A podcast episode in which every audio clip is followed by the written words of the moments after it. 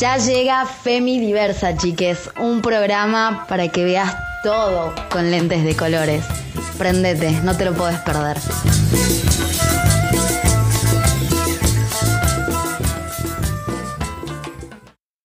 Buena gente, ¿cómo están? Acá Yulai otra vez. Les doy la bienvenida a este nuevo episodio caleidoscópico. Espero la verdad que hayan empezado esta semana bien arriba, porque les traemos un nuevo programa bastante prometedor. Como siempre se puede saber más, nosotras en Femi Diversa seguimos investigando sobre la ley 27610 y nos damos cuenta que hay muchísimas dudas sobre este acceso a esta práctica médica. Y hoy les traemos respuestas para alguna de las mismas. ¿Qué? ¿Cuándo? ¿Dónde? ¿Quién? ¿Qué? ¿Cuándo? ¿Dónde y por qué? Primero que nada, ¿qué es la IVE?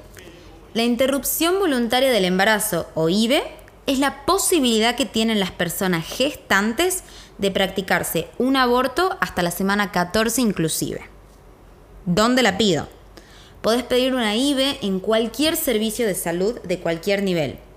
Esto quiere decir que los profesionales de la salud tienen la obligación de garantizarte el aborto en cualquier hospital, clínica, CAPS, etc. ¿Cómo la pido? No necesitas exponer ningún motivo, primero que nada, para interrumpir tu embarazo hasta la semana 14 inclusive. Tu sola voluntad cuenta. Tenés que acercarte al centro de salud más cercano y pedir una consulta de IVE. Lo ideal es que vayas con una ecografía que refleje la edad gestacional. ¿Cómo sigue tu consulta? Bueno, luego de que te atendió un profesional de la salud, empieza a correr un plazo de 10 días en el que deben garantizarte la práctica médica de aborto. Es importante que sepas que si tu embarazo es cercano a la semana 14, estos 10 días se deben acortar y el aborto tiene que garantizarse cuanto antes.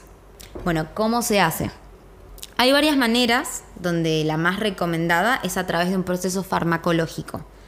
Esto significa que un médico te dará las pastillas para que vos las tomes y es importante que sigas con sus, sus recomendaciones para tener un proceso eficaz. Bueno, ¿esto es legal? En Argentina sí.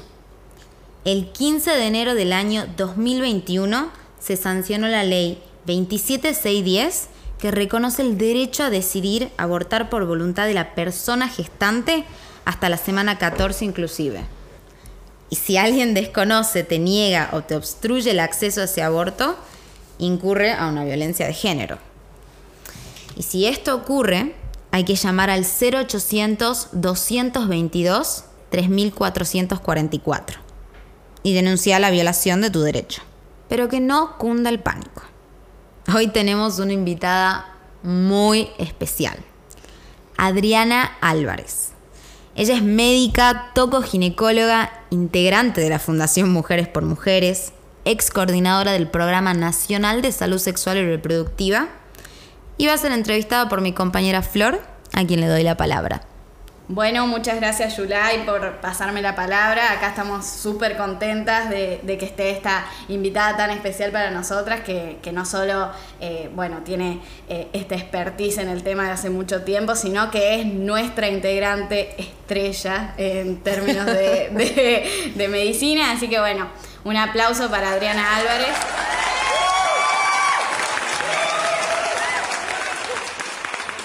Bueno. Y bueno, acá bienvenida, primer programa. Bueno, bienvenida.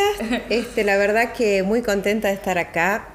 Siempre que uno lleva información correcta y veraz a cualquier tipo de público que escuche y por cualquier medio de comunicación, creo que es importante.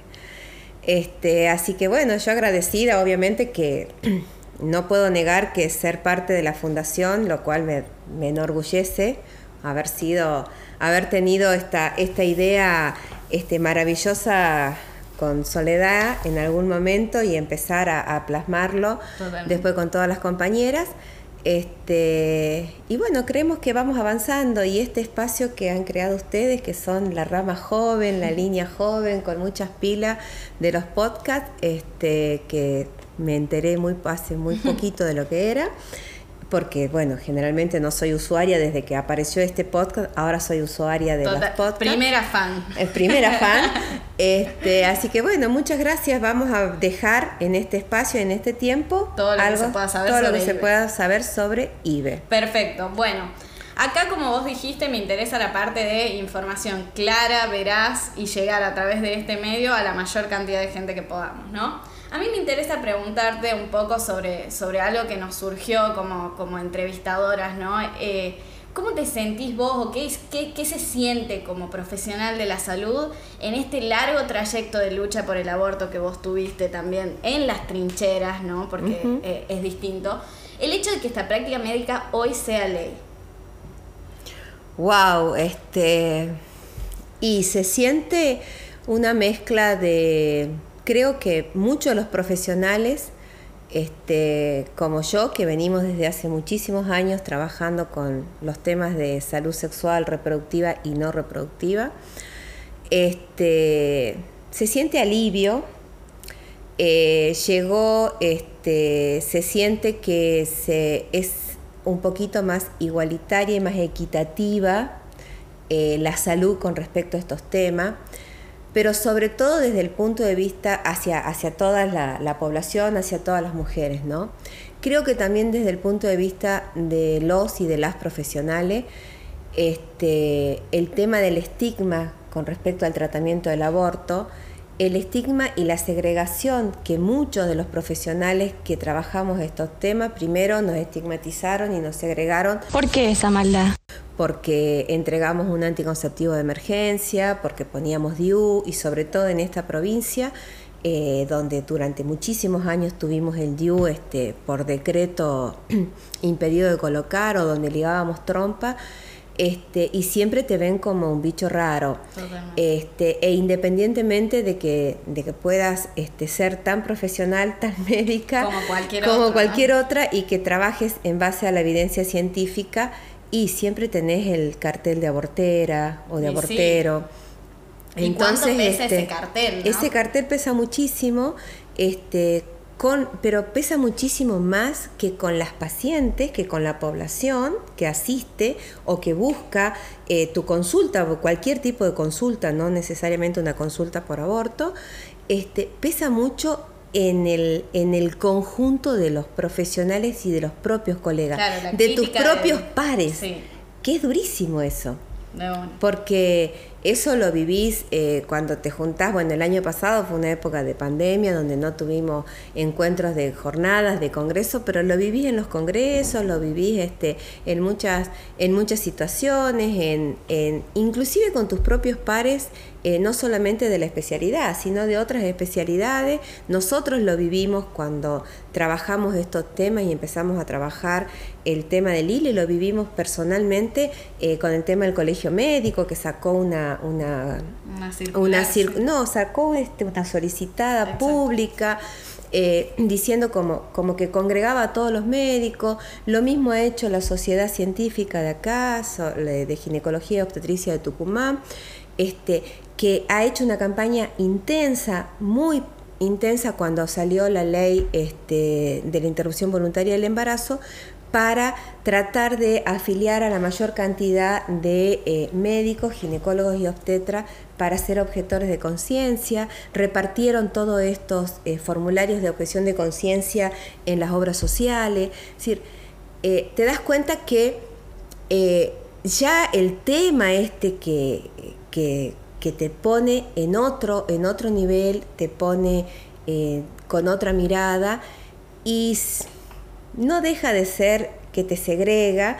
Y cuando esto no era legal, eh, que también existía el aborto, porque, a ver, el aborto a mí me enseñó hace muchísimos años, te diría 2005, que fue cuando lo conocí, en un curso que hice en Córdoba de Católicas este, por el derecho a decidir de salud sexual, el doctor Aníbal Faunde, que creo que es una de las personas que más ha investigado y que mejor ha escrito eh, sobre el tema este y sobre la muerte materna por complicaciones del aborto, este, él siempre nos decía que aborto va a existir siempre. Porque Claro, la biología, porque los anticonceptivos no son 100% seguros y la biología no es siempre segura. El tema es que no existan mujeres que se mueren por una complicación Claro, del es algo aborto. completamente evitable. Seguro. Acá me das el pie fundamental para una pregunta que yo te hago en calidad de persona gestante con capacidad de gestar y por ahí que en algún futuro vaya a ser que lo necesite, por ahí no. Para una amiga, así, modo chisme. Como paciente, ¿qué es lo que tengo que esperarme yo cuando me voy a hacer un aborto farmacológico, como ya dijo Yulai, que es el más recomendado? ¿Cuáles son los síntomas de alerta? ¿Qué, qué es lo que yo digo? Che, me está pasando esto, tengo que llamarla a Adri 0800. 0800 222 4434 es, ¿no? Así es, sí. tú siempre me, me- me equivoco Sí. con el 0800. Este, pero hay que repetirlo. 0800 222 3444.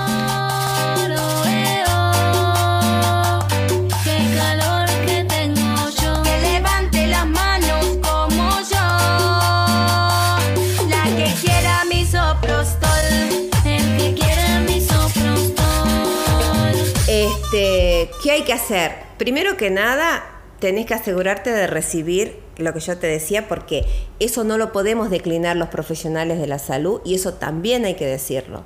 Hay una ley de los derechos del paciente donde nosotros como médicos y como sobre todo como médicos y funcionarios públicos tenemos que brindar esa información y esa información tiene que ser correcta.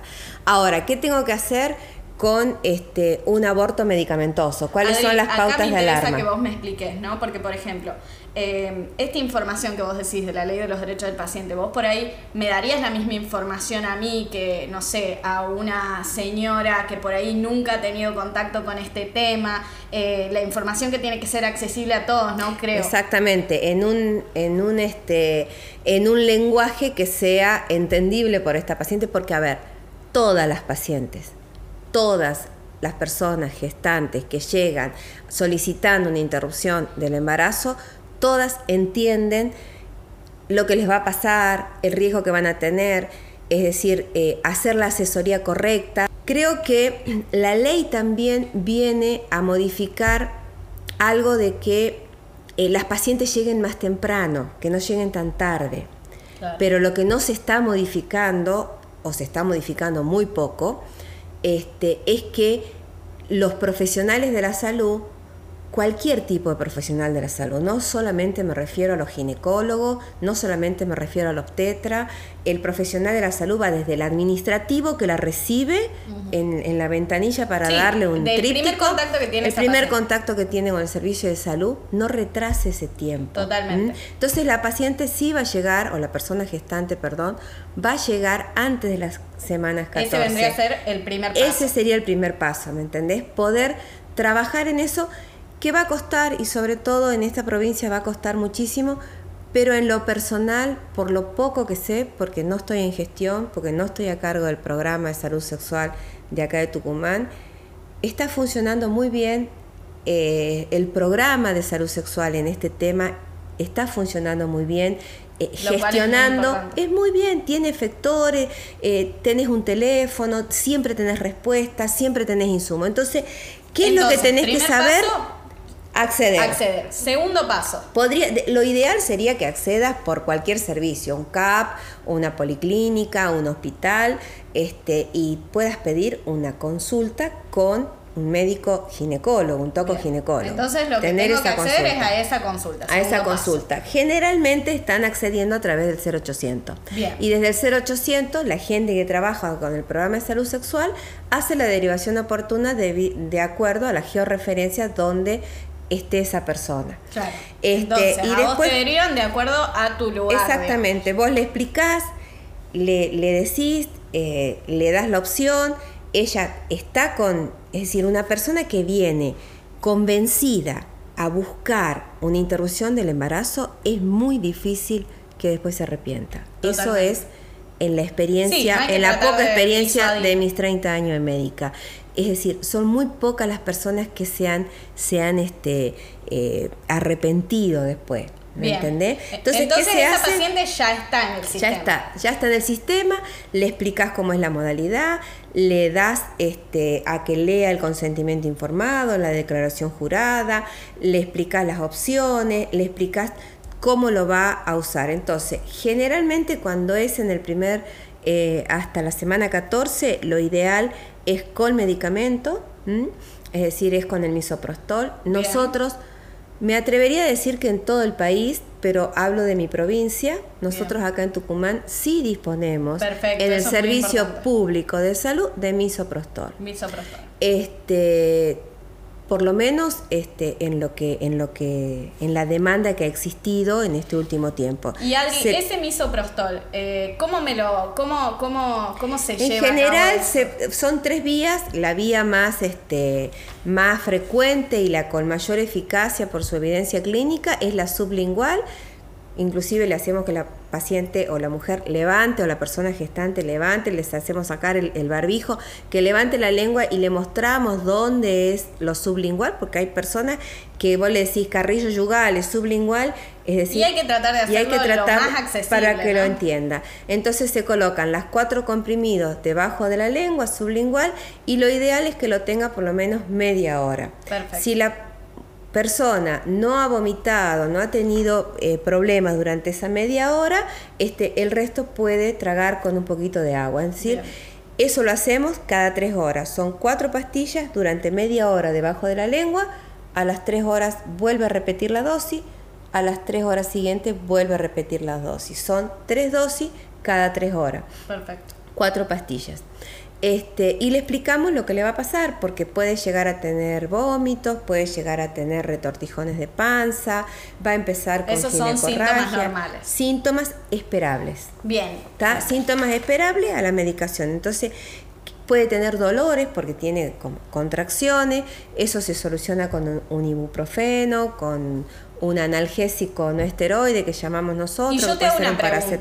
La paciente, la idea es que nunca deje de estar en contacto con ustedes en este proceso, ¿verdad? No, exactamente. La paciente generalmente tiene el 0800 y siempre está en contacto. Y otra de las cosas que le explicamos muy bien es que tiene que regresar, que el control se lo tiene que hacer entre los 10 y 14 días, que hay que hacerle una ecografía y le hacemos la consejería en un método de larga duración. Depende el caso, porque también es con mucha liviandad pensar que la paciente va a abortar como método anticonceptivo. Yo siempre les digo a algunos colegas o algunas personas con las que me enfrento, si ustedes supieran en la condición que llega la persona, yo he visto mujeres, por eso me disculpo con el, con el lenguaje inclusivo, yo nunca, eh, eh, siempre he visto mujeres gestantes. Si ustedes vieran en la condición que llega a pedir un aborto una mujer en esas condiciones. Totalmente. No es que Sí, llega es- no es así como que viene a decir, no. este, mira, ¿sabes qué? Tengo flujo, este. Sí, no es un trámite. o ve- no es un trámite. No, no, no. Es decir, es una cuestión donde Sí, es una decisión de gran independientemente es una decisión muy importante para esa persona. No hay que minimizar la inteligencia, no es. Y estoy hablando eh, netamente de todas, porque estoy en la función pública, veo pacientes hospitalarias de clase baja, muy baja, con necesidades básicas, insatisfecha y de clase media también en el hospital. Sí, y también hay Entonces- mujeres de clase alta que también pueden Y tener- también, también e- existen, pero bueno, quizás esas este, llegan el consultorio privado y, y eso también hay que aclararlo, porque muchas personas o muchos colegas que se dicen objetores en la parte pública, en la parte privada no es que no se, no es que no sigan, no es que lo hagan, sino que agarran y escriben en un papelito y lo derivan a otro colega con número y teléfono. Entonces, a ver, eso es lo que yo siempre les decía cuando hacía las capacitaciones, que hacer una, una consejería y hacer una asesoría y entregar una medicación para hacer un aborto medicamentoso no te hace a vos como médico agente moral del aborto. No, totalmente. Totalmente. Sí, Entonces, sí. objetar eso eh, eh, o objetar, brindar la información o decirle este, que se tiene que hacer otra ecografía y eso sabemos que en la parte pública por lo menos, sabes que la ecografía tarda una semana y pasa una semana y pasa otra y cuando regresa, eso es maleficente. Sí, eso es hacer, Sí, es hacer perjudicial es perjudicial para esa persona porque sabe que llegado un momento, yo he visto, yo, no me lo han contado, varias personas y una hoy en el hospital, donde fue pasando de colegas a colegas y de CAP en CAP y que ecografía de allá, ecografía de allá, hasta que llamó al 0800 y le mandaron al hospital, pero llegó con 22 semanas, Claro, sí. donde le hemos explicado que no está dentro de la ley. De una, de una. Entonces, eso es maleficente. Entonces, hay que separar esas cosas. Y yo creo que eso se va a empezar a separar cuando empezamos a tener en cuenta la ley 26529. ¿Qué dice esta ley? ¿Mm? Que la Así, ley de cortito. cortito, cortito, es que vos tenés el- la obligación de brindar asistencia sanitaria, que es una función social que no es fácil declinar legalmente. Muy bien. Estoy tan sorpresa como todos ustedes. Bueno, eh, nos encantaría tener más tiempo. Creo que nos dijiste un montón de cosas súper valiosas. Lo más importante es que a la hora de realizarte un aborto farmacológico no dejes de tener contacto con tu médico, con tu médique, con tu médica.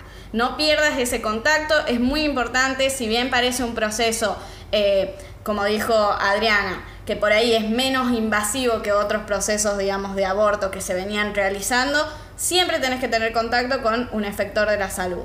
Y bueno, nosotras... Porque vas a tener un sangrado importante, porque vas a tener síntomas que hacen que tengas. Y que pueden concurrir. asustar, que pueden Sí. asustar, pero son esperables, como dijo, ¿no? Yo, yo ya no uso la palabra normal porque acá eh, cada vez que usamos la palabra normal es terrible. Así que, así que bueno, te agradecemos a vos, Adri, por este espacio. Creo que fue súper esclarecedor, súper valioso. Me quedo con lo del comienzo, que siempre hay que tratar de dar la información más eh, veraz, eh, clara, concisa, apta para eh, quien la recibe. Y creo que estos medios también facilitan esa promoción de los derechos sexuales y reproductivos, ¿no? Y esta ley ahora nos garantiza un poco eso. Así que desde ya, muchísimas gracias. Siempre usted invitada a nuestro podcast. y bueno, y le paso la palabra a mi compañera La Julia. próxima, ¿cómo prevenir esto? ¿Cómo prevenir? Hacer métodos Sí, anticonceptivos sí, vamos seguros. a te- seguir teniendo ginecotips para largo. Pero bueno, le paso la palabra a mi compañera Yulai que eh, ya, ya vamos cerrando este podcast. Y bueno, muchas gracias a todos los oyentes. Un abrazo. Bueno, gente, llegamos al final de este programa. Agradecemos inmensamente a Adriana Álvarez por su tiempo en este programa. Te agradecemos a vos, que estás del otro lado, tomando mate, yendo a trabajar o en tu casa, pero escuchándonos, haciéndonos el aguante. Y antes de irnos, te queremos contar de que en el próximo episodio vamos a tener otra invitada muy especial que va a ser una columna sobre judicialización conservadora del aborto. Ella es Sofía Gandur, alias La Beba, y bueno, la esperamos con muchísimas ansias. Y también agradecemos a la producción. Y bueno, nos vemos, mis querides, como siempre. Nos vamos a la lucha.